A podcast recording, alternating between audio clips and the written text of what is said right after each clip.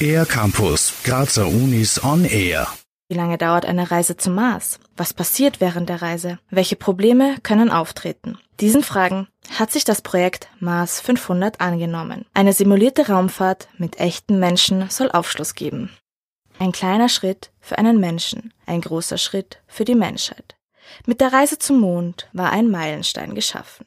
Der nächste Schritt soll uns zum Mars führen. 520 Tage hin und zurück. So lange würde die Reise zum Mars mindestens dauern. Die russische Weltraumagentur Roskosmos und die europäische ESA haben eine solche Raumfahrt simuliert. Mars 500 heißt das Projekt, bei dem sechs Marsonauten vom 3. Juni 2010 bis zum 4. November 2011 520 Tage in einer virtuellen Raumkapsel verbracht haben. Dabei wurde der Hin- und Rückflug sowie ein kurzer Aufenthalt auf dem Mars simuliert.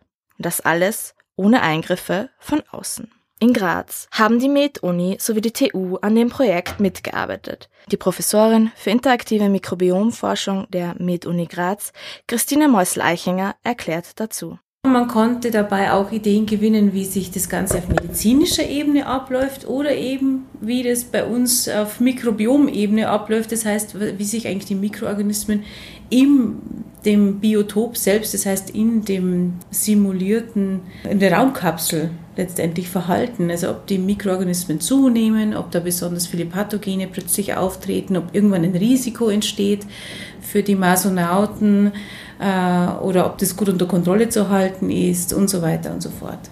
Diese Erkenntnisse werden bei den Vorbereitungen einer tatsächlichen Mars-Mission hilfreich sein. Doch auch viele andere Untersuchungen hat es bei dem Projekt gegeben. Unter anderem wurden Essensgewohnheiten beobachtet sowie das Verhalten der Menschen untereinander. Die von Christine Meusel-Eichinger angesprochenen Mikroorganismen wurden in drei verschiedenen Modulen untersucht. Das erste war das sogenannte Habitation Module, das aus Schlafzimmer, Essenszimmer und Aufenthaltsräumen bestand. Das zweite Modul war das medizinische, wo viele der Experimente stattfanden. Und das letzte Modul bestand aus den Lagerräumen, wo Essen, Pflanzen und Trainingsgeräte gelagert wurden. Dabei konnte Folgendes beobachtet werden.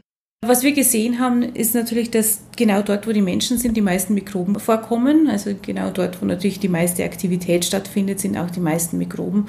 Und die verteilen sich dann natürlich schön über die ganzen Oberflächen. Aber äh, das war eigentlich die ganz normale mikrobielle Diversität, die wir auch aus, aus unseren Räumlichkeiten zu Hause kennen. Was wir gesehen haben, dass äh, das Putzverhalten natürlich einen sehr starken Einfluss nimmt und natürlich auch welches Reinigungsmittel verwendet wurde. Dabei erklärt Christine Meusel-Eichinger, dass Desinfektionsmittel die Mikroben deutlich geringer werden lässt. Weiters konnte beobachtet werden, dass die sogenannte mikrobielle Diversität über die Zeit abgenommen hat.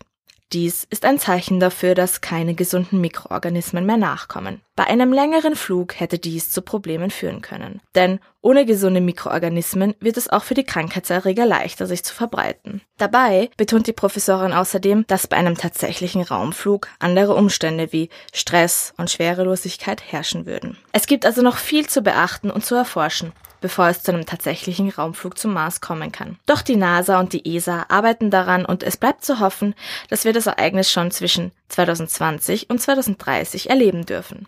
Für den Air Campus der Grazer Universitäten Bernadette Hitter.